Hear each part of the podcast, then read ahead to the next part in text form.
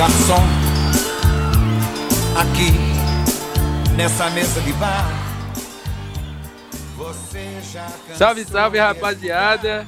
Sextou. Sextou com S de podcast, que tem só no final, mas já serve. Tô aqui, como sempre, eu e Gosto falando com vocês, junto com meu parceiro Marlin. Fala, tu, Marlin. Fala, galera. Tudo bom? Mais um episódio chegando na área. Hoje temos um convidado especial aí, mas vou passar a bola aí pro Igoste de novo, apresentar ele. Então, seguinte, hoje nós trazemos aqui um assunto que vai fazer sentido pra galera, um assunto mais leve. A gente tava. E acho que a gente, né, chamou a pessoa certa para falar disso. Então, hoje nós trouxemos aqui o Ian, mais conhecido como Tog Customs, e é isso. E aí, rapaziada, prazer aí. Quem tá falando com vocês é o Ian, o proprietário da Tog Customs e também é tô nervoso. Mas é isso aí. Estamos aqui para apoiar aqui hoje o podcast da rapaziada e vamos começar aí com essa resenha bacana. Bom, dito isso, sabe qual é o tema de hoje, Marlin? Tem tema hoje, só resenha, só cerveja, só a cachaça. Eu acho, eu acho, que a gente podia meter logo uma resenha, que a gente sabe muito bem fazer, mas como eu mesmo tenho muita dificuldade em assunto também de carro, eu tinha umas perguntas já para poder responder e acabar divulgando também o trabalho dele. Então, antes que eu ia fale sobre isso, a gente, óbvio, né? Vocês não sabem quem, quem é o Ian, o Ian é um amigo nosso. No caso, também é meu irmão, mas isso é subsidiário. E a gente queria que você se apresentasse aí pra rapaziada. Fala aí um pouco sobre tua caminhada aí, hoje em dia, o que tu faz, como tu chegou até o polimento, né? Pra vocês que não sabem, o Ian ele é um polidor profissional, não sei se é assim que fala, mas ele vai contar aí. Eu me chamo Ian, sou proprietário aqui da Tog Customs. E assim, é, eu comecei, desde sempre eu mex... gostei de mexer com carro, né? Mexia com meu carro, sempre fui lavando meu carro, desde de menino. Que eu me entenda por gente, o carro assim, é a minha maior paixão, né? E eu passei por muitas coisas, inclusive trabalhei em muitos lugares, fiz bastantes cursos. Hoje eu posso dizer que eu sou uma pessoa profissional, é, trabalhei como mecânico, trabalhei como parte de instalação de acessórios e por fim eu decidi entrar no ramo da estética automotiva. É, a Tog Customs, vamos dizer assim, o que eu faço hoje talvez não fique bem entendido para a galera que me segue, não é basicamente é, apenas questão de polimento ou estética automotiva, entendeu? É, o Igor já tinha falado anteriormente que eu mexia com polimento porém a gente trabalha com estética automotiva. O que, que é estética automotiva? Estética automotiva é o ramo do, do, do, setor automotivo que vai trabalhar todas as partes ali do carro, seja motor, chassi, interior, para você tentar chegar ao máximo de uma perfeição. O que, que poderia ser uma perfeição? Um carro com o mínimo de sujidade possível. E aí o polimento entra isso, vamos dizer assim, meio que como um extra, como se fosse a cereja do bolo. Mas ali, fora a estética, vamos dizer assim, também tem a questão de saúde, entende? Porque, por exemplo, a pessoa às vezes ela tem lá na, na sua casa um, ah, ela tem toque de limpeza, né? Já conhecemos várias pessoas que têm toque de não sei o que, toque de, de, de, deixar as coisas tudo no lugar. Mas aí você chega no carro da pessoa, assim, desculpa o termo, mas é um chiqueiro, entendeu? Aí você olha e fala, pô, como é que você quer ter uma saúde em um lugar, sendo que tem muita gente que passa tanto tempo no carro quanto às vezes mais do que em casa, entendeu? Então a estética também vai servir para isso, entendeu? Ela vai servir para te dar uma limpeza, uma higienização. São produtos que tiram bactérias, que tiram fungos, então vai te evitar ter doença, rinite. Então tudo isso tem que estar junto nesse ramo. Fora isso, gente, pô, eu também, igual falei anteriormente, a ideia da Tog hoje ela se tornar um dia uma grande loja de customização, não apenas uma estética automotiva. Por isso que, assim, lógico que a gente vai ter concorrentes do nosso mercado, porém, é, como é que eu posso dizer? E não é o, o, meu propósito hoje. O meu propósito é estar um dia formando uma, uma loja que possa estar concentrando um maior número de profissionais bons e que eu possa estar trabalhando com customização, que é algo que no Brasil hoje é muito precário, vamos dizer assim. Então é mais ou menos isso. A, a ideia da Tog ela está no começo. Estamos puxando essa chave aí com a estética, mas o futuro mesmo que eu, que eu quero é que seja um dia uma grande loja de customização. Ian, eu vi você falando aí que é bem precário aqui no Brasil e tal. É, sobre esse negócio de estética no carro, podemos dizer que o, o aqui no Brasil é bem difícil isso acontecer, né? Tipo, modificar o carro. É, você vê isso como um empecilho? Então, o que acontece muito hoje no Brasil, tem que parar para pensar hoje na situação. Você tem que pensar no seu cliente, né? Eu, eu sempre tento pensar assim dessa forma. Quem que é o meu cliente? Vamos dizer assim. Hoje a gente por todo modo como é, como é no Brasil, o carro é um, um, uma coisa que é a paixão dos brasileiros, mas ao mesmo tempo não é tão bem cuidado. Por quê? Porque se a gente for parar para pensar mesmo, na, assim, a, a, no curto modo de se falar, nosso carro nem é nosso, entendeu? É imposto caro. Por exemplo, vou dar um exemplo para você. Você chega hoje e fala assim: consegui comprar meu carro, né? Pagou seu carro à vista. Pá, seu suor, seu dinheiro. Se você deixar de pagar um IPVA, um IPVA, um IPVA, o governo te toma seu carro. Aí você para do pressuposto. Será que seu carro é realmente seu carro? Entendeu? E o que, que acontece? Então as pessoas utilizam muito o carro, querem sempre estar tá barateando custos, porque assim é, é, é algo que para muitas pessoas é só algo funcional. Vou usar agora e depois tanto faz. Talvez eu venda ele por um preço baixo e compre outro e faça o mesmo ciclo de novo. Não são todas as pessoas que têm esse cuidado com o carro. Porém, é, sabe aquele o barato sai caro? Por exemplo, o cara vai fazer uma lavagem lá, aquela lavagem tradicional lá de 25, 30 reais. O cara vai lavar seu carro de qualquer jeito, ele vai estar tá usando, sabe, uma bucha que às vezes está cheia de sujeira, vai estar tá arranhando seu carro. Aí passa um tempo você fala, pô, sempre lavei meu carro, tipo, duas, três vezes no mês. Por que, que será que meu carro está sem cor? Será que meu carro está com essa mancha? São produtos errados, são modos de lavagem errados. E quando você bota isso a longo prazo, você gasta muito mais do que, por exemplo, se você tivesse fazendo uma lavagem por mês, porém uma lavagem bem feita. Que é esse o ponto que eu quero chegar um dia para que as pessoas entendam que você não precisa estar tá lavando seu carro sempre, mas se você fizer uma lavagem, vai ser melhor do que quatro lavagens ruins, entendeu? Você vai estar tá dando uma durabilidade maior para o seu bem, sacou? E o mercado em si, eu acho que o mercado automotivo ele foi criado meio naquela, sabe, uma abaixo, vamos dizer assim, né? Foi um mercado que simplesmente só foi acontecendo. O tio fazia um negócio, botou o filho, que depois botou o outro parente, e aí foi crescendo oficina e o termo técnico ficou meio que vago. E aí hoje é muito difícil você dar valor na mão de obra, ainda mais das pessoas que mexem com o ramo automotivo, entendeu? Você vê isso em todas, não digo só em estética, estética é o de menos. Vamos botar assim, pô, você vê um mecânico, um eletricista, o cara que mexe com som, é, é um mercado que o cara procura o mais barato, até o dia que ele entender que o mais barato vai sair caro sim, porque se a pessoa, ela fez, vamos dizer assim, ela se preparou, entende? É, é nitidamente ela vai estar tá te fornecendo algo com a maior qualidade. Isso é muito engraçado, principalmente no Brasil, que a gente vê essa questão da subvalorização ou desvalorização de, do trabalho manual, que às vezes em outros países a gente não consegue enxergar, às vezes até tem uma, uma valorização bem mais alta do que muitos trabalhos, vamos dizer assim, mentais, né?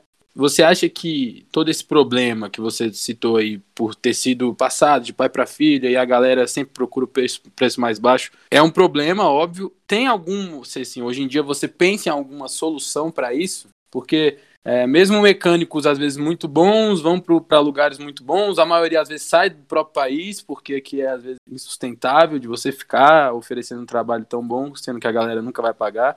E eu acho que isso também gera na galera esse descuidado com carro, descuidado com muita coisa, porque a maioria da, da, do povo é tem que tem carro, enfim, às vezes não cuida, né? Mesmo se pagou com seu próprio dinheiro, enfim. É, tu acha que tem uma solução assim, tipo, ó, como que a galera vai começar a ver o trabalho como realmente um trabalho que também tem profissionalismo e que não é só aquele negócio de ah, vamos ali em qualquer lugar e resolve. Nesse caso aí, é um ponto que eu, vamos dizer assim, eu estou estudando e lutando. Por que eu digo estudando e lutando?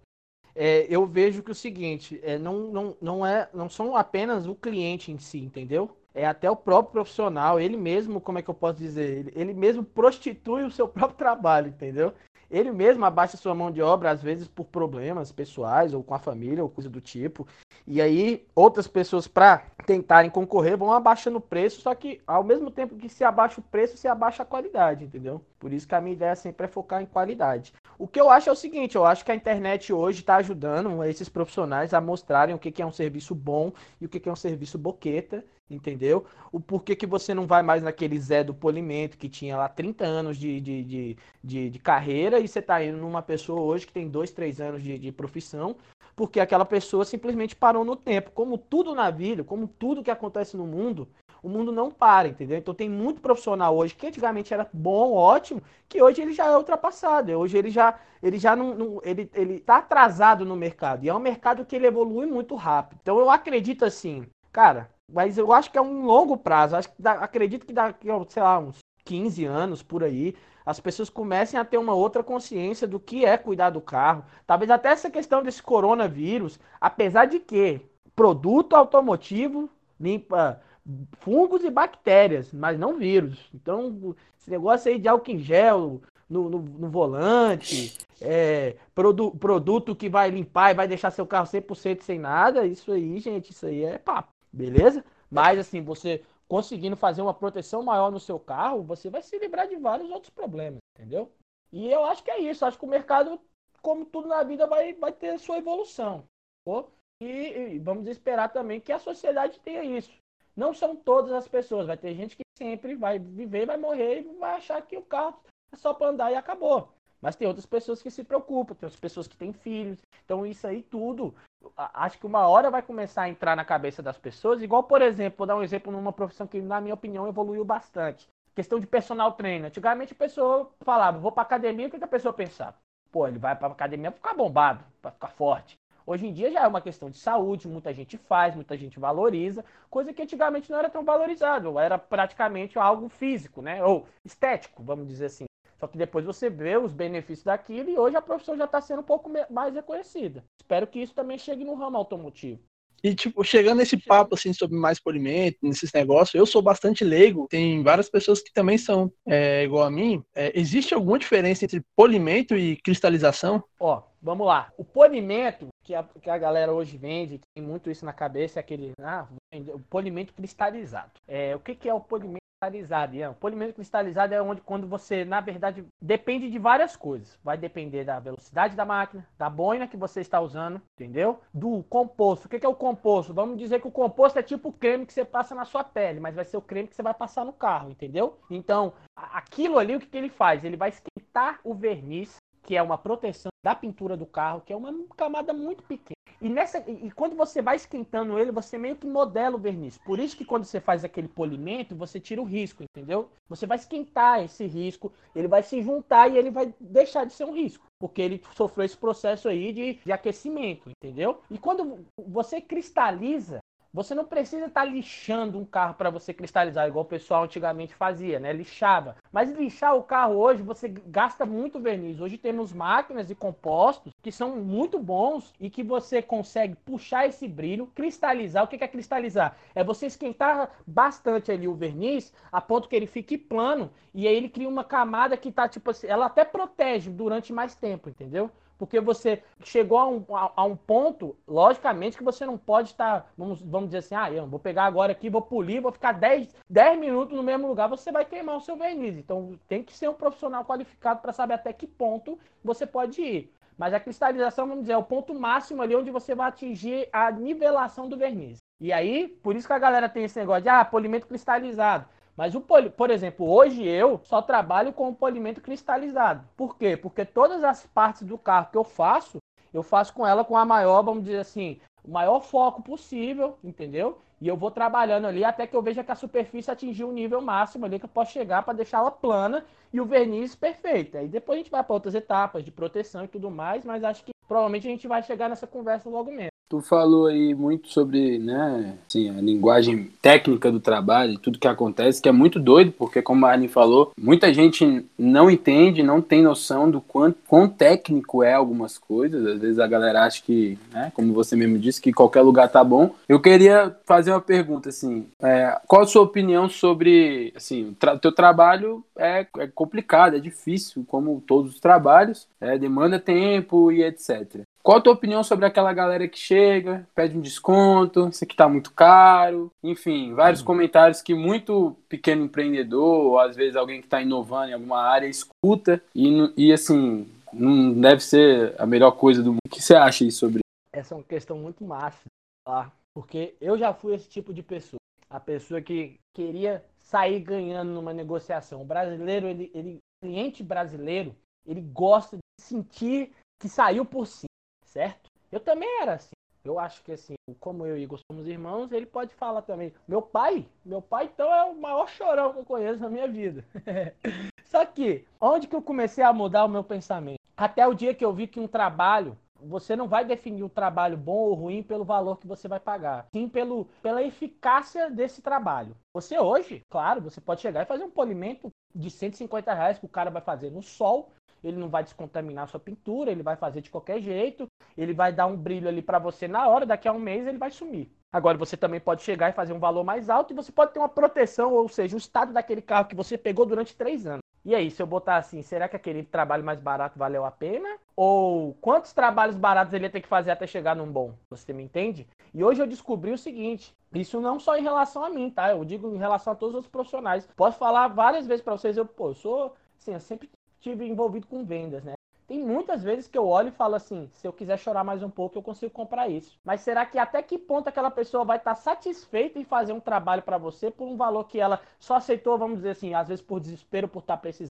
Qual vai ser, vamos dizer assim, tesão do cara em estar tá fazendo aquele trabalho, você me entende? Será que ele vai estar tá fazendo aquilo feliz, ele vai te dar aquele a mais, ou ele vai falar, eu estou cobrando tão barato que não compensa eu estar tá fazendo desse jeito? É isso que você tem que pensar. E quando você pensa nisso, você começa a valorizar um pouco mais o, o trabalho das pessoas e ainda por cima, você vê o quão bom é o trabalho das pessoas quando elas estão sendo bem remuneradas, entendeu? Eu acho que esse é o ponto e é isso onde a gente, como cliente, erra de querer sair por cima, de sempre estar tá querendo ser, vamos dizer assim, tá querendo estar tá melhor, entendeu? E é, é nesse ponto que o brasileiro em si, essa cabeça do brasileiro erra. Isso em tudo, gente. Por exemplo, uma Coca-Cola é uma Coca-Cola. Você vai poder negociar o mesmo produto. Agora, um polimento não é um outro, não é igual ao outro polimento, vocês me entendem? Não é a mesma mão de obra, não é a mesma especialização, não são os mesmos produtos, não são o mesmo composto, não são a mesma bolha, não são a mesma máquina, não é o mesmo processo. Então, tudo isso engloba uma coisa que, assim, logicamente, a pessoa tem que entender disso, mas ela não precisa simplesmente entender disso. Ela tem que saber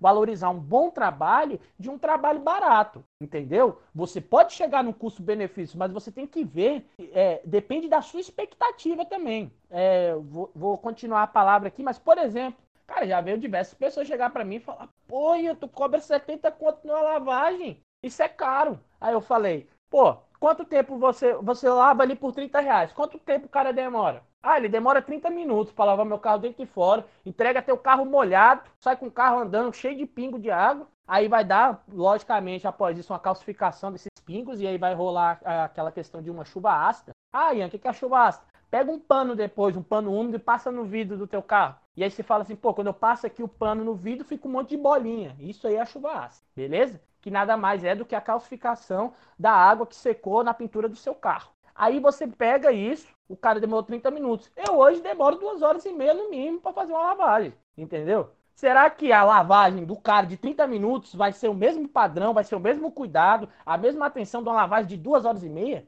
É isso que eu tô falando, esse é o ponto. É aí que a galera erra de achar que o, que o bar barato vai ser melhor. Por simplesmente um ego de, de, de, de negociador. Entende? E é engraçado isso mesmo, porque eu tava outro dia, é, fui fazer lá uma tatu e, e tinha uma, uma, garota lá que era body piercing, né? E ela tava comentando sobre isso, assim, que é muito distoante você colocar um piercing que você paga 30, 40, 50 reais e todos os pieces que fizeram curso e tal, tal, tal, cobrar 180, 200 reais. Tem alguma coisa errada, sabe? Tem alguma coisa que, tipo, não tá certo. Não tem como um lugar cobrar tão menos, sendo que a maioria cobra muito acima. Não tem como, tipo, uma lavagem de 30, 40 minutos ser a mesma coisa de uma lavagem de duas horas e meia. Isso é em todas as áreas, né? A gente vê assim que toda área tem uma galera que faz barato e que talvez aquilo ali vai te causar algum problema. E assim, ainda Pô, mais em tudo, questão de tempo. É. E é muito doido essa visão, muito doido, acho foda. Sabe o que, que eu acho aí, dando esse exemplo aí que você deu da menina do Body Piece? Pô, vamos pegar aqui, não vou falar o nome, né? Porque agora, como vai pra internet, pode ser. Enfim, é, vamos falar o nome aqui. Ó, por exemplo, você vai no lugar lá, lugar X, galera cobra sua joia, né? E aí faz a aplicação lá. Beleza. Pô, quem não. Eu mesmo já tive quelode, pô. Fui botar um piercing uma vez, fiquei com a quelode aqui, a orelha assando aqui, igual bumbum de criança, tá ligado? E assim, foi um trabalho, foi um serviço barato. Paguei a joia, a joia foi 40 reais. A dois furos, aqueles transversal lá de funkeiro. Aí, pô, será que compensou? Talvez se eu tivesse ido nessa mulher, até hoje eu estaria com a transversal aqui. Tinha falado que isso não presta. Você me entende? Às vezes o cara vai num. Véi, você quer ver um exemplo muito mais som? Hoje o cara acha que qual, qualquer pessoa monta som. Até o próprio cara vai lá e monta o som. Aí depois ele vê um som de uma outra pessoa, com a metade das coisas que ele tem, o som do cara tá melhor, o som do cara tá com qualidade, o som dele tá estridente, tá ruim. Mas aí o cara quer pagar assim, o cara, às vezes o cara dá mão de obra de graça. Só que você tem que entender que o que faz a parada acontecer não é, vamos dizer, os equipamentos, você me entende? É o cara que tá montando. É esse o, pro, o problema do brasileiro é esse. O Brasil hoje é um, um, país atrasado. A galera não valoriza a mão de obra. Eu conheço um monte de gente que bota lá para ir embora, né? Bota assim que faz um trabalho extraordinário. Aí aceita americana, aceita canadense. Os caras vão pum, estoura. Aqui o cara vai continuar sendo o mesmo Zé, tomando café lá, velho, sujo de graxa, e vai ficar nisso. E aí ele aceita aquela condição. Isso é uma coisa que eu, por exemplo, eu e eu não estou disposto a aceitar, velho. E eu não vou aceitar, entendeu? Você tem que. Por que, que você valoriza tanto um médico? Vamos dar um exemplo. E você não consegue valorizar uma pessoa que vai, por exemplo, montar uma parte da suspensão do seu carro. Você vai viajar e você quer fazer a revisão no lugar mais barato. Mas na hora que você tiver com câncer, você não vai procurar o melhor cara do câncer. Se você tiver condição, e agora você me diz, será que tem muita diferença se o, chegar um cara que vai montar o teu carro a revisão, aí ele vai, não, vamos dizer aqui, eu vou dar um exemplo rápido aqui, talvez a galera não entenda muito bem, mas ele não bomba o freio do seu carro, que é passar o fluido do freio para as pinças para ele frear, beleza? Aí você tá lá, do nada você tá 120, 130 por hora, tem uma curva, você vai frear e não tem freio, aí você voa pro teu carro, morre todo mundo, Será que ele não compensava, velho, ter pagado 100 reais a mais para fazer esse serviço, para você ter essa segurança? Ou quando você está com câncer, você procura um médico clandestino, que vai ser o mais barato? Essa é a questão. É, é. bem extremo o que eu tô falando. Mas aí a galera entende, né? Mas é isso que eu tô falando. Vai fazer a tatuagem. O Igor e eu, a gente sabe, por exemplo, eu tenho uma tatuagem aqui de 40 reais. O cara tava me tatuando, eu acho que até hoje meu sangue deve ser preto. O Igor depois foi, foi, fez uma tatuagem num cara decente. Hoje eu sou uma pessoa traumatizada com tatuagem. Aí a pessoa fala: ah, não, não precisa disso, mas vocês não sabem o que eu passei, pô. Eu sei que o negócio não é bom. Eu sei que o negócio não é bom, mas daquele jeito lá não... era melhor ter pego uma faca com tinta, mano. Vocês estão entendendo?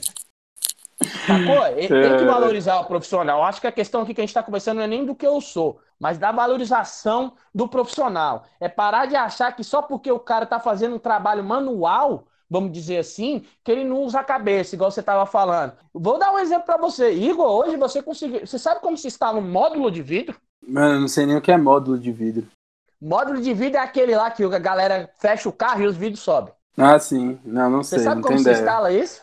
Não Rapaz, tem um dia que você vê como é que funciona e quanto você tem que quebrar a cabeça, porque o que acontece? Cada carro é de um jeito, cada montadora funciona de um jeito. Então, não vai ser tipo assim, ah, eu instalei isso aqui num Gol, e eu vou instalar isso aqui agora numa Dodge Ram, ou vou instalar isso aqui no Audi TT, vou instalar isso num Fusca, todos eles vão ser diferentes. Então, toda vez que o cara pega um carro, é um desafio diferente sim, entende? E módulo vai mudando, tudo vai mudando. Então, cara, a pessoa não valorizar, e o pior de tudo, o profissional não se valorizar, é o que deixa esse ramo um ramo totalmente atrasado em relação a outros países. Não, esse rolê aí de te cobrar e tal. Às vezes até amigo mesmo chega e fala, oh, cobra mais barato. Não só tipo, pessoas de fora, até amigo também. Tenta fazer um preço mais camarada e tal. Mas falando nesse ponto também, divulgando o trabalho do Ian aí, contar uma história. Teve uma vez que, ele me chamou, no começo da, da empresa dele, ele me chamou, ô Marlene, me ajuda aqui e tal. Ele tava meio é empenhado. e falando aí do, do. Ele apontou o negócio de 30 minutos para duas horas. Cara, a gente passou o dia arrumando o carro, limpando eu falava, Ian, aqui tá bom, ele não, tá ruim, continua. A gente passou o dia. No final do dia eu cheguei, Ian, eu não aguento mais, cara, eu não aguento mais. Ele falou, mas agora tá ficando bom. Tipo assim, a gente vê a diferença de um, de um trabalho que é feito, tipo, por amor do que, tipo, uma pessoa que tá ali só para ganhar dinheiro no comércio, vocês entendem? E falando assim que eu conheço o Ian desde o começo da, da Tog Custom lá, já tem o quê? Uns três anos já, né, Ian? Mais? Ou por aí?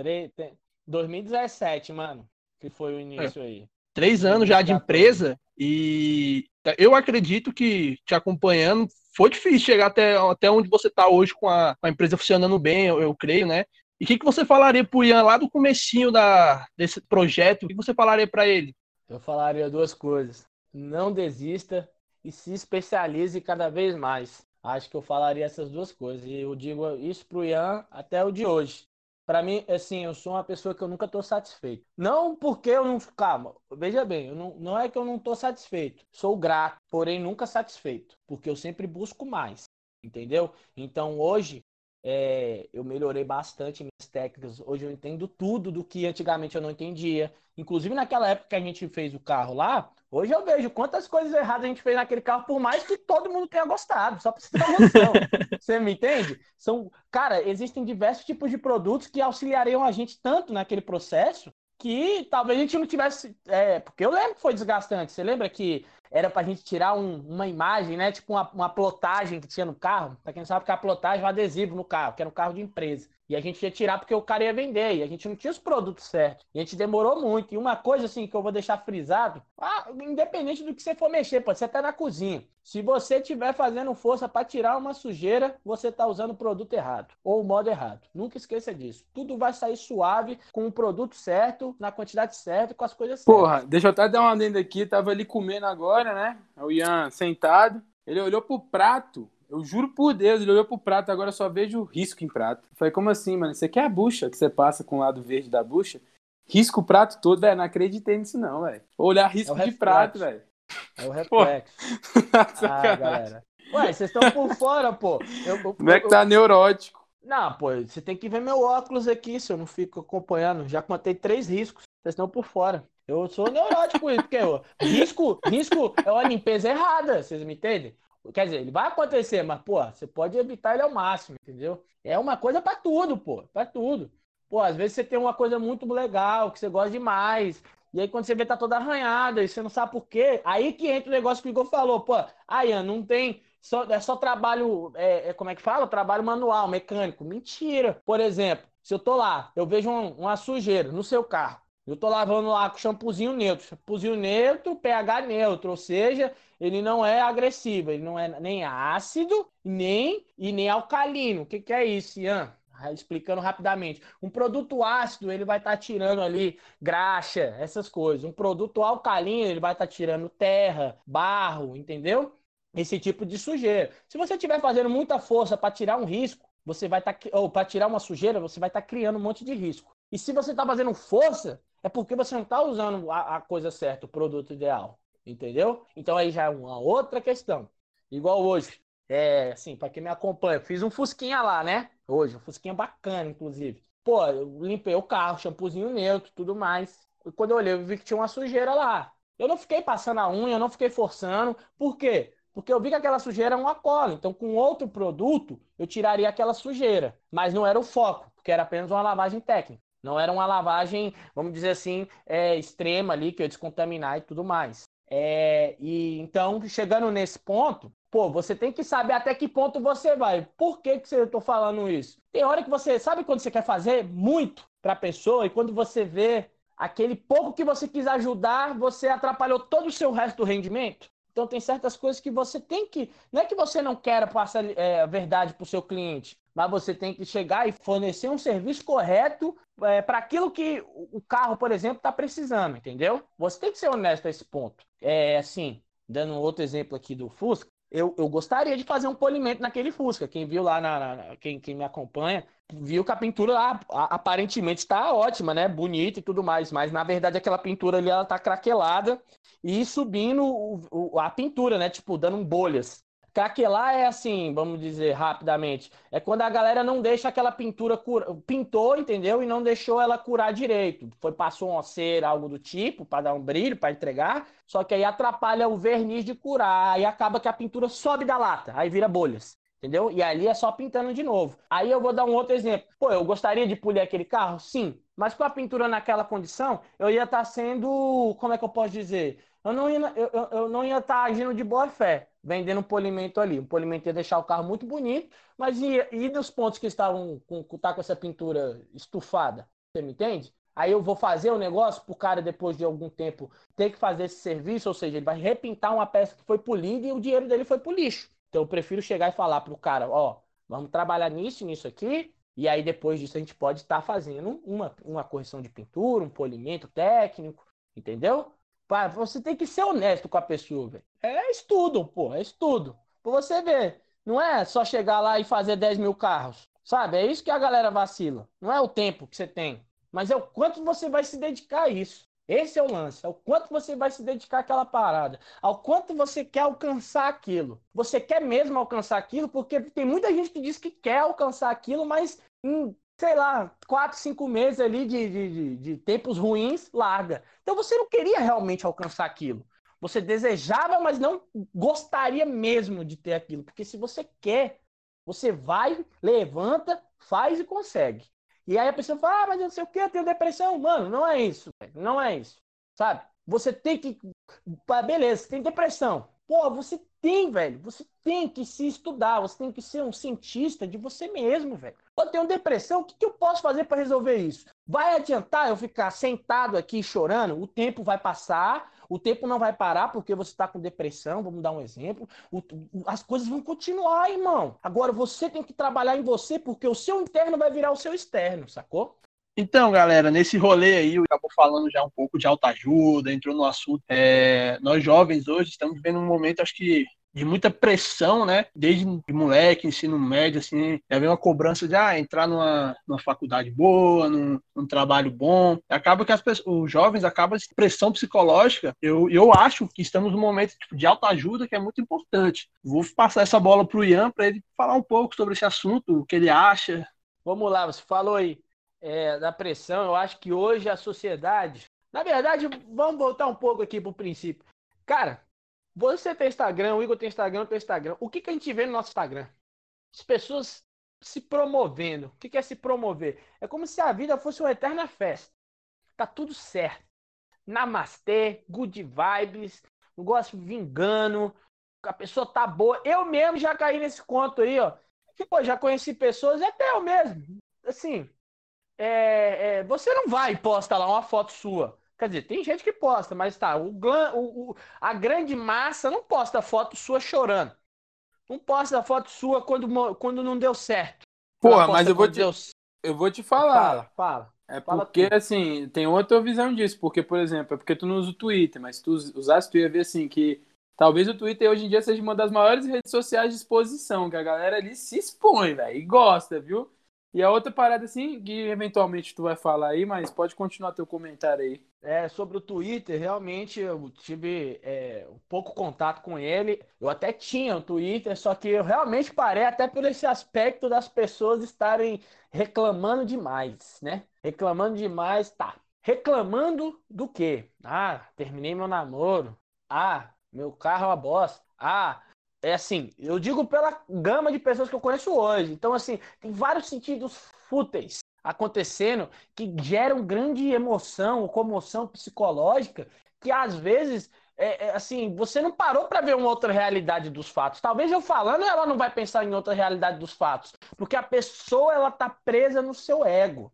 Quando eu falo ego, não é ela ser o foda, é ela pensar em si mesma. Ela pode se sentir uma merda, mas ela pensa em si mesma. Você me entende? Esse é o ego que eu estou querendo dizer. Então, o que acontece? Assim, o que eu penso é, cara, é, vamos supor, se tem um problema, né? Ele vai ter que ser resolvido. Uma hora ou outra, ele vai ter que ser resolvido. Se você não fizer nada, uma hora o problema vai chegar em você e ele vai ter que ser resolvido. Então, de qualquer maneira, esse problema vai ter que ser resolvido. Você me entende? Ele não vai acabar. Ele vai ter que passar por aquele problema e ele vai ter que resolver aquele problema. Ou seja, se você tem um problema, não fuja do problema. Pense em soluções para o problema. Entende? A gente tem que parar de, de, de, o que eu posso dizer assim, parar de, de, de ser, se automutilar, você me entende? Falar assim, pô, eu sou uma merda, eu sou não sei o quê, eu sou aquilo. Não, é o quão, o, o quão bom eu posso ser nessa diversidade aqui, o que, que eu posso melhorar, o que, que eu posso tentar fazer com o que eu conheço hoje, com o que eu sei Agora, hoje. Agora, tu tá parecendo importante, né, o quanto você consegue. Qual filme? Rock Balboa, porra. Hum. é porque tu só falou rock, pô. Falei, pô, gosto de rap. Tô brincando. Tutu. Caralho, que piada ruim. Mas, ó, é mais ou menos isso, pô. Eu vou falar um negócio. O Marlin tava, passou um ponto legal aqui que eu lembrei aqui. Autoajuda. Rapaz, se vier no meu quarto aqui, tem três folhas. Todas elas de autoajuda. E eu não me envergonho nem um pouco de. Antes eu tinha vergonha. Hoje eu não me envergonho nem um pouco de falar. Eu sou um puto estudioso em autoajuda. Eu precisei muito me conhecer. Eu sou uma pessoa, abertamente falo isso com qualquer um, sou uma pessoa que sempre tive toque, certo? Praticamente vivi a minha vida com toque e hoje eu aprendi a viver com isso. E eu aprendi a, a vamos dizer assim, que eu, eu tinha um negócio muito louco, que era. Eu tocava numa coisa, né? Vou apagar uma lâmpada. Aí eu apagava a lâmpada. Se eu pensasse uma coisa ruim, eu ligava a lâmpada de novo e apagava de novo. Eu fazia essa ação até eu pensar numa coisa boa. Porque se eu não fizesse, aquela coisa ruim que eu pensei poderia acontecer. Até que um dia que eu percebi que não depende daquela coisa ali, depende de mim, depende do que eu acredito. Se eu acreditar naquilo, aquilo realmente pode ser uma verdade, mas se eu não acreditar, aquilo é simplesmente uma coisa que veio para me incomodar e que eu posso passar por cima, eu posso ser melhor que aquilo, entendeu? Eu acho que é mais ou menos esse ponto. Mas esse rolê, igual você tá falando, de você se entender que você começou a melhorar depois que você se entendeu, é muito importante. Um dia desse eu tava conversando com uma menina, por exemplo, igual voltando no papo de se entender você mesmo e, por exemplo, rede social. Eu perguntei certo. pra menina e tal, por que, que você estava é, sumida e tal? Ela falou, é, Oi, sumida, eu fico chato. Né? É, é. Você entende? É, Charlatão. Oi, sumida. Charlatão. Então, mas aí falando com ela, eu falei assim, tal, tal, sumindo, o que que aconteceu? Ela, eu fico chateado, porque é muita, é muita, tipo, vejo uma blogueira botando foto do corpo, eu vejo uma pessoa botando foto de tal coisa, e eu não consigo absorver aquilo ali pra mim e falar, cara, eu sou igual ela ou eu sou melhor que ela. As pessoas acabam tendo esse reflexo, vendo uma pessoa no Instagram, no, no Twitter um pouco menos, mas tem também, rede social acaba afetando esse, um pouco é. disso. As pessoas tentam se comparar, às vezes é só a pessoa se entender, igual você tá falando, tipo assim, por exemplo, eu hoje me entendo se eu vejo, por exemplo, um cara musculoso com um padrão de forma, eu falo, cara, tô nem aí, eu, eu me entendo, eu sei que eu tô vivendo do jeito que eu gosto, entendeu? Acho que as pessoas precisam disso, de se encontrar para é. deixar um pouco que a rede social não afete Elas tanto. precisam amenizar, né, gente? É isso Mas, que assim, eu quero assim, chegar. Outra é coisa, o... é, vocês não acham, por exemplo, que essa quarentena fez a galera ficar meio surtada, assim, vamos dizer, nesse ponto também? Rapaz, por eu conta conheço de... só cinco pessoas aí, ó, no mínimo. Tipo assim, porque, porque você tá vendo a galera. Não, assim, todo mundo surta. Todo mundo surta. É normal. Ué, Agora, tem uma galera que, assim, tem uma galera que não aguenta, talvez, assim, conviver com si mesmo. Isso é muito, muito preocupante, porque você não consegue. Você não consegue olhar para dentro de si e falar, pô, quem é o Igor? Quem é o Marlos? Quem é o Ian? Do que, que eu sou feito? Do que, que eu gosto? Quais são meus gostos? Vai, pô, por que, que eu tô. É, tipo assim. É, como, é que, como é que eu vou melhorar? Tá ligado? Como é que eu vou, como é que eu vou ser uma pessoa melhor? O cara, ele não consegue conviver com ele. Então assim, essa quarentena que deixou a galera isolada, principalmente dos amigos, acho que é quem, né, se extravasa e tal. Eu acho que eu senti esse efeito meio apocalíptico assim na galera, de, de caralho, não aguento mais eu mesmo. Eu não me aguento, sacou? É tipo, velho, eu não aguento conviver comigo. Eu preciso sempre ter alguma coisa para me tirar de mim. Eu não consigo Hoje eu vi uma galera postando assim, ah, o que tá me fazendo sobreviver na quarentena é fumar maconha, é, sei lá, beber. Tipo, tudo que não me deixa no meu estado sóbrio, porque eu não me aguento, velho. Porque assim, na minha cabeça é, é o que me diz, né? Comentário, enfim. E, porra, isso é um efeito muito doido. Você pensar nisso aí é uma, uma loucura, velho. Hoje em dia, a gente vivia antigamente com a galera que quem tentava se entender e tentava conviver com ela mesma todos os dias e procurar melhorar se entendendo e sabendo, pô, eu sou assim, eu sou assado, eu gosto disso, eu gosto daquilo, isso aqui é, é, difícil, eu tenho que mudar, eu tenho que melhorar nesse. Hoje em dia a galera não, hoje em dia a galera quer viver a vida dos outros, mas não quer viver a vida dela. Ela não quer viver o, o, seu, o, o problema dela, ela não quer viver as felicidades dela, ela se alegra pelo outro, ela se entristece pelo casamento do famoso que acabou, mas não se entristece olhando o relacionamento dela, que às vezes não tá tão bom e ela também nem faz nada para salvar. Ou é abusivo. Se... É, tipo, não se, entre... não se entristece por por algumas coisas, tipo assim, ah, não me entristeço porque eu não tô tão bem na faculdade. Eu tô cagando pra faculdade, mas. Caraca, o relacionamento de. O relacionamento acabou do Whindersson e da Luísa, por exemplo. Meu Deus, não acredito mais em relacionamento. Tipo, velho. Eu parei de acreditar no. Virou, na virou William... um show, né? Um show. Eu parei de acreditar quando o William Bonner terminou com a, com a Fátima. Aí eu, aí eu parei de acreditar em relação é, Isso foi foda, isso foi foda. Eu, eu, cre... eu cresci com eles.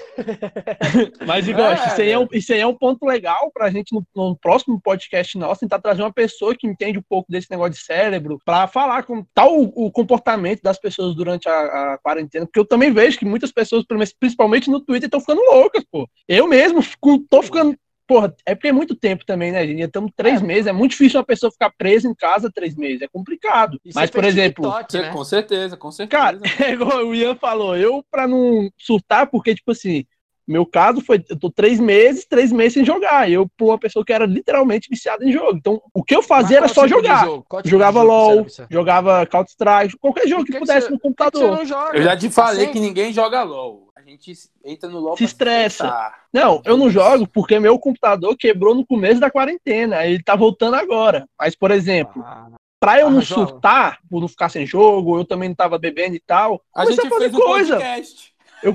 Antes de chegar aqui no podcast, eu, eu fiz, sei lá, o TikTok, fiz, estava estudando. Só que, cara, é muito difícil você ficar três meses preso. Aí agora tô podcast, vamos dar muita continuidade, que é um assunto legal que tá fazendo eu parar de pensar um pouco, cara, tô em casa, cara, eu preciso sair. Eu fico pensando o dia todo, eu e Igor fica, mano, próximo episódio, tal, esse, esse mais tá legal. Então, eu acho que assim, para as pessoas não surtarem, tentar tentar fazer uma coisa diferente, sei lá, acordar de manhã, em vez de comer pão com café, comer batata frita, sacou? Tipo, mudar, tentar se divertir, tá ligado? Que mudança é essa aí, Não, tipo assim, pensar diferente, sacou? A maioria das pessoas acorda de manhã, come pão, coisa. Acorda de manhã, pô, vou é, comer um pô, sorvete, sacou?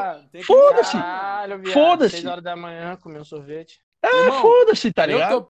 E eu lembrei de uma coisa que talvez, assim, pouco distante, mas não tanto. Você sabe o que, que você me falou aqui agora, né? De como você está se sentindo na quarentena. É isso que é legal. O ser humano é totalmente adaptável. Corona, o corona. Não, é cigarro mesmo. totalmente adaptável. Totalmente adaptável. E ele, como é que eu posso dizer? É uma coisa que ela. ela a gente nunca tá satisfeito. Igual eu falei para vocês. Ah, eu não tô satisfeito. A galera fala, nossa, como ele não tá satisfeito. Mas a pessoa em si também nem sabe que ela é uma pessoa que não é satisfeita, porque o ser humano não foi feito para parar. Ele foi feito para continuar rodando. Você me entende? Eu não estou falando questão de trabalho, não. Eu estou falando que você vai arranjar uma coisa. Se você for um idoso, você vai falar: eu vou arranjar emoção no meu dominó.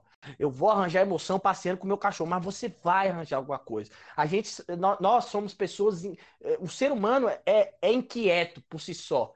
É como se tivesse algo em você falando assim, vai, se mexe, vai, faz alguma coisa. Levanta disso aí, não fica vendo só série. O seu corpo não aguenta, você consegue ficar 5, 6 dias vendo série direto sem parar? Eu duvido. Que não tem uma hora que você fala, eu preciso levantar e tenho que fazer, nem que seja o almoço ou lavar a louça, mas eu preciso fazer alguma coisa. Porque o ser humano não foi feito para ficar parado, entende? E, e a quarentena serve para a gente estar tá se readaptando. Por exemplo, vou dar um exemplo aqui, cara a minha, a minha, é, é, o meu relacionamento com a minha família nessa quarentena foi tipo de 200%. Você me entende? Melhorou pra caralho.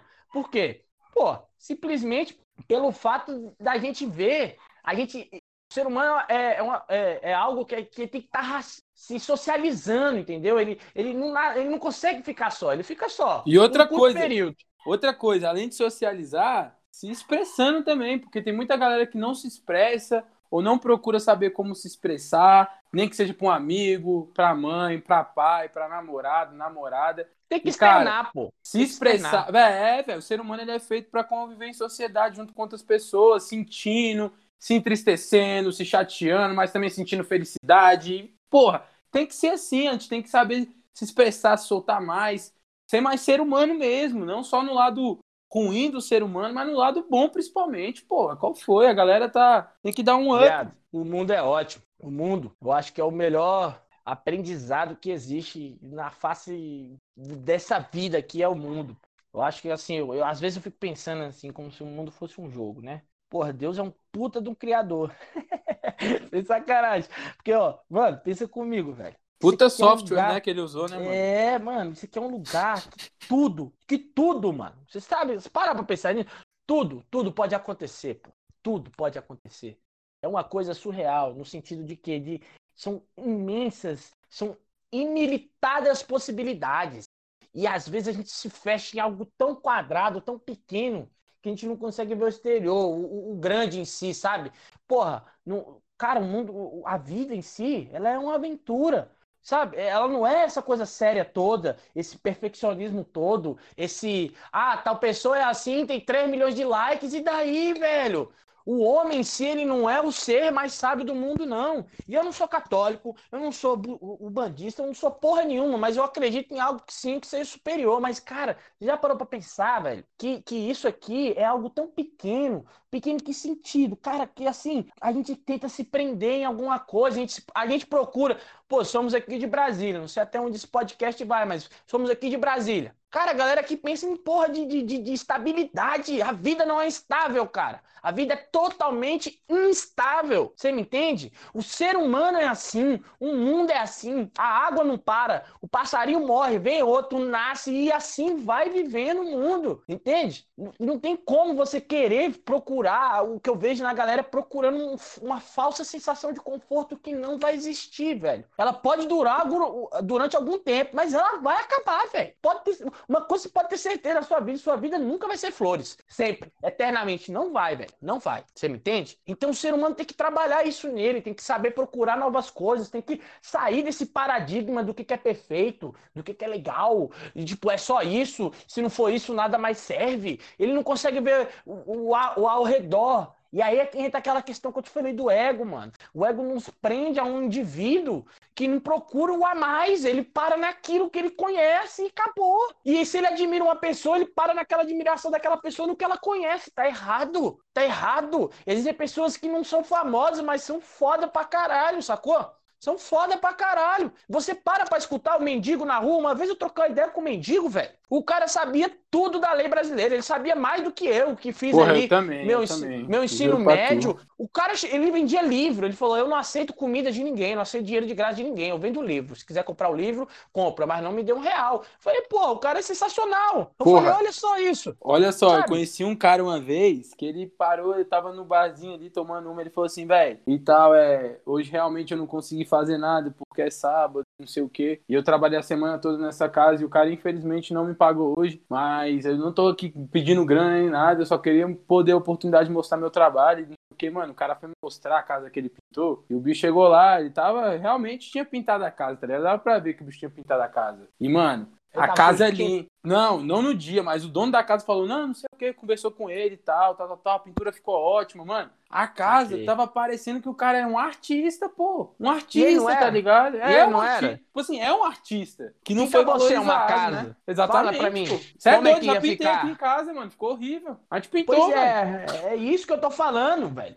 Esse Porra. negócio é massa, vocês falando disso. Tem aquele que até rolou um pouco tempo no YouTube, daquele Eduardo Marinho também falando de política. E o cara é morador de rua também. Tipo assim, o cara dava, pô, deu aula de política pra, pra repórteres, tá ligado? Que tem diplomas. Às vezes a pessoa não precisa só ter, pô, eu sou formado na Universidade do Piauí e a pessoa não quer dizer que ela entende mais do que tal pessoa, sacou? Isso é É massa, é um assunto isso. muito massa. mano. É um papel, você me entende, Marlos? Aham, tô isso é um assunto É um massa. papel. A gente, a gente tabelou as pessoas, a gente criou bula para as pessoas, sabe? Tipo assim, se você tem é, é, formação acadêmica ali, fez uma pós-graduação ou até depois da pós-graduação vem o quê?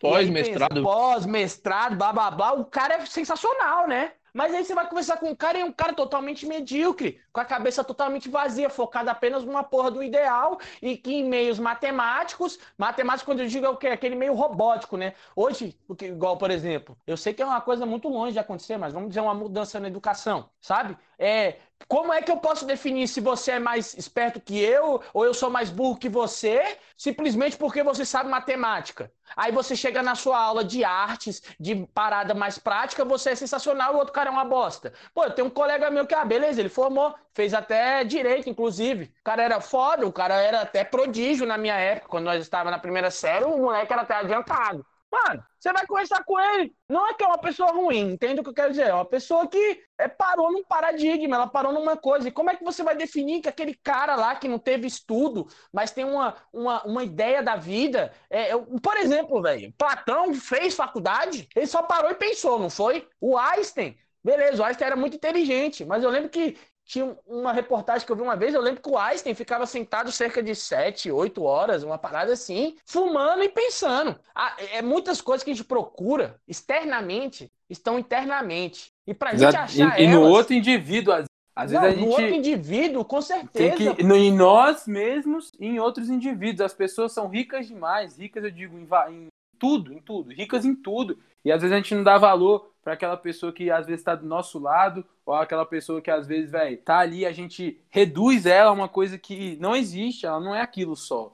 A gente julga muito, né? Eu lembro que um professor meu. As duas coisas que eu ouvi lado do meu, dos meus professores foi, mano, nunca quando toda vez que você aponta um dedo, e eu acho que todo mundo já ouviu essa frase de algum professor, mas toda vez que você aponta o dedo, você tá julgando a pessoa, você tá ao mesmo tempo, mesmo tempo apontando pelo menos três dedos para você de volta. Então, velho, você tem que procurar se julgar e se entender antes de querer julgar alguém, ou antes de querer falar da vida de alguém. E a outra coisa que, vai ficou na minha vida, essa ficou gravada para sempre, me fez melhorar muito como pessoa é: nunca gaste bala de canhão para matar moço. Ou seja, nunca gaste o seu máximo pra uma coisa que não vale. Sabe? Hoje em dia a gente vê tanto isso, a gente vê, tipo, uma galera que briga por pouca coisa e se, e se tipo assim, se desgasta, sabe? Por, por pouca coisa. E, e, é exatamente essa frase. Ele usa a bala de canhão para matar uma mosca. Enquanto a bala de canhão era para ser usada para coisas grandes, ele tá usando ela para coisa pequena.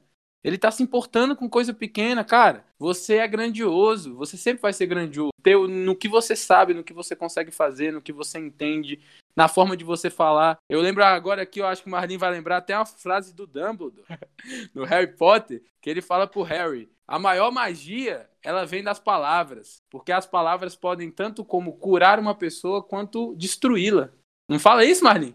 Quando grande filósofo, grande, grande filósofo. Dumbledore, porra, Harry Potter, mano, do caralho. O bicho mandou essa frase porque é a mais sincera verdade. As próprias pessoas são. Nós mesmos somos, velho, tudo, mano. Nós somos ricos, nós fazemos o mundo, nós fazemos as conexões. E nós fazemos o que nós somos. Só que o problema é que hoje em dia a gente está perdendo a nossa essência e deixando ela se esvair para qualquer lado. E aí é bala de cão para matar mosca, é você não saber o impacto das suas palavras, você não controla o que você vai falar, o que você não vai falar. Tudo é muito. tudo Tem muita coisa que, graças a Deus, hoje em dia é banal, mas tem muita coisa que, vai virou banal demais, que a gente também tem que saber olhar e refletir, falar, pô, pra que, que eu vou criticar o trampo do cara se eu não vou ter nada para oferecer para ele de melhor? Pra que, que eu vou falar é mal? balança, é o equilíbrio. Né? Exatamente. Né? Pra que, que eu vou falar mal do, do, numa parada aqui que o cara tá fazendo se eu não tenho uma ideia melhor que a dele? Entendeu? Tipo, pra que, que eu vou criticar o. o entendeu? É exatamente isso. A gente critica a todo tempo, a gente julga a todo tempo e a gente esquece de olhar para nós mesmos e nos julgar e nos olhar.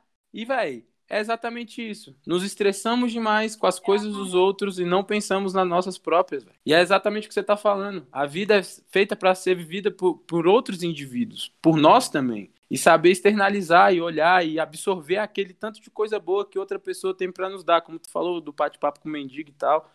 E é verdade, mano. As pessoas são ricas, velho. E a gente não sabe mais assim olhar para isso. E, e quando a gente se enfurece, a gente faz exatamente o que eu falei ali na frase. A gente simplesmente deixa a, nossa cabeça nos levar a atitudes aí que não fazem sentido nenhum e que só nós, nós não vamos levar nada. E é isso aí voltando um pouco aqui pro ramo que eu mexo no carro e tal. Cara, a minha maior satisfação não é estar tá recebendo dinheiro pelo que eu tô fazendo. A maior satisfação é eu entregar algo para a pessoa e eu, ver, e eu ver a pessoa realizada aquilo. Ela às vezes recebe um a mais do que ela estava esperando. A gratificação que você recebe, aquela vibração, por mais que tenha gente que não acredite, talvez não acredite porque não sinta ou não se deixou sentir, é, você, a gratificação que você tem de ter feito algo e ter feito aquela pessoa eh, eh, ter ficado satisfeita, feliz, por mais que seja durante cinco minutos, cara, aquilo vale mais do que qualquer mil, mil duzentos, dois mil reais entrando mais no meu. Você olha e fala, ah, carro é uma besteira. Para muitos são uma besteira, mas para outros são uma coisa assim que o cara fica admirado. Uma vez eu fiz um, um carro, um cliente, e ele me ligou um dia e falou assim: Ah, eu tô aqui na sacada da minha casa, no terceiro andar, e eu tô aqui olhando meu carro, velho. Eu olho meu carro toda hora e eu tô muito feliz, velho. Meu carro tá lindo. E tipo assim, isso que é o legal, não é o, o que você fez no objeto, né? No objeto foi que foi criado. A satisfação, é a emoção do que você passou para aquela pessoa. Eu acho que isso aí é mais gratificante do que qualquer dinheiro entrando na sua conta. E talvez seja isso que muita gente perdeu, por só pensar no propósito capitalista de ter renda, fazer renda, ter renda, fazer renda, dinheiro, girar dinheiro. Eu sei que o mundo é assim hoje, mas a gente não pode perder os nossos valores e saber o porquê que a gente está fazendo aquilo. E a gente julga, a gente julga, igual o Igor falou, a gente julga, vai apontar um dedo, tem três apontando para você. Uma vez, gente, entrando num outro texto aqui, mais generalizado. Conversei com uma menina, vocês até conhecem. É, tá, brincadeira. É, aí. aí. Qual foi, porra? É, porra ai, é qual foi? Eu tô conversando, é porque foi impactante para mim. Eu acho que nem ela sabe o quanto foi impactante para mim. É, e ela falou assim: eu comentei todo o meu problema que eu tive num relacionamento. E ela falou assim para mim: Ian, mas isso que você pensa, será que não é isso que você faz também? E aí eu, pum, bateu aquele choque. Eu falei, porra, tô julgando uma pessoa e às vezes quem tinha que estar tá sendo julgado tinha que ser eu mesmo. Tenho que olhar mais pelo o que eu faço do que pelo que os outros fizeram por mim, você entende? E o quão eu tava querendo me vitimizar para tirar minha culpa das coisas que tinham acontecido. E eu agradeço demais essa pessoa e eu acho que essa é a maior questão, acho que é o que é, a gente quer ser muito ouvido e ouvir poucos outros. Pô, massa demais esse papo aí. Eu não sei se o, se o Ian parou, o microfone dele que deu ruim. Eu parei, porque senão eu vou falar até amanhã. Então, Ian, essa aí é a ideia, né? É, nosso podcast foi bom, foi um assunto longo, bacana, abordamos aí diversos temas aí do que o Ian entende bem, passou. Espero que vocês tenham gostado. Vou passar aqui a bola para o Igor fazer o fechamento dele. Depois a gente é, deixa as palavras finais aí para o nosso convidado. Valeu, gente. Vou passar aí. Pode ir, Gosto. Então, galera, agradeço todo mundo que nos ouviu até agora. Se você não nos ouviu ou não quer nos ouvir até agora, pode entrar lá no YouTube. Vamos ter os nossos melhores momentos para você que às vezes não tem interesse de ouvir a conversa inteira. Estamos deixando lá também, estamos sempre no Spotify. Vamos tentar fazer uma rotina de podcast, a gente já já passa isso. É, foi muito boa a conversa, acho que quem escutar vai saber. E só tenho a agradecer aí a todo mundo que teve presente aqui hoje. Foram risadas, foram realmente uma muita filosofia e carro. então, passa a palavra aí pro Ian fazer as considerações finais. E ah, lembrando, Agora nós temos aqui o nosso novo, novo tipo de fechamento. O convidado, não sei se o Ian estava sabendo, mas o convidado vai ter que deixar uma frase no final aí, impactante para os ouvintes. Então, vai aí a bola. Hein? a, surpresa, hein? A, a bola é tua. Pô, então, primeiramente eu gostaria de agradecer a todo mundo aí que ouviu até o final. As palavras de um louco, de um sonhador. E também, assim, uma frase que eu vou deixar para vocês aí, que para mim é muito impactante. É, o sentido vai ficar aí na cabeça de vocês cada um vai tirar o sentido disso, mas é Only God can judge me. Ou seja, só Deus pode me julgar. E é isso. Gente. Leve o melhor para vocês. Namastê. Ah, galera, quem quiser seguir aí, ó, ian.toug, T-O-U-G-E, beleza? Segue lá, sempre vou estar tá mandando conteúdo lá também, relacionado a carro e um pouco da minha vida pessoal. E é isso, galera. Obrigado aí por estarem ouvindo, estarem acompanhando aí. E tamo junto demais. Muito obrigado. Valeu, galera. Tamo junto. É, é isso, mano. É isso, mano. É nesse clima que nós nos despedimos. Valeu. No bar, todo mundo é igual. Meu caso é mais um, é banal.